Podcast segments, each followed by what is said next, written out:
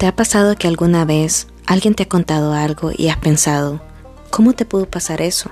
Ojalá eso no me pase a mí. O estás viviendo alguna situación y piensas que nadie te va a entender porque nadie es tanto como tú como para tomar esas buenas o malas decisiones.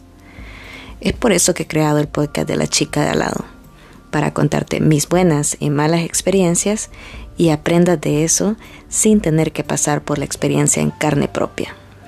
Acompáñame episodio a episodio a escuchar cada una de las historias y tal vez te pueda servir a ti o a alguien que conoces. Aprendamos juntos de esto. Bienvenidos y bienvenidas a la chica de al lado.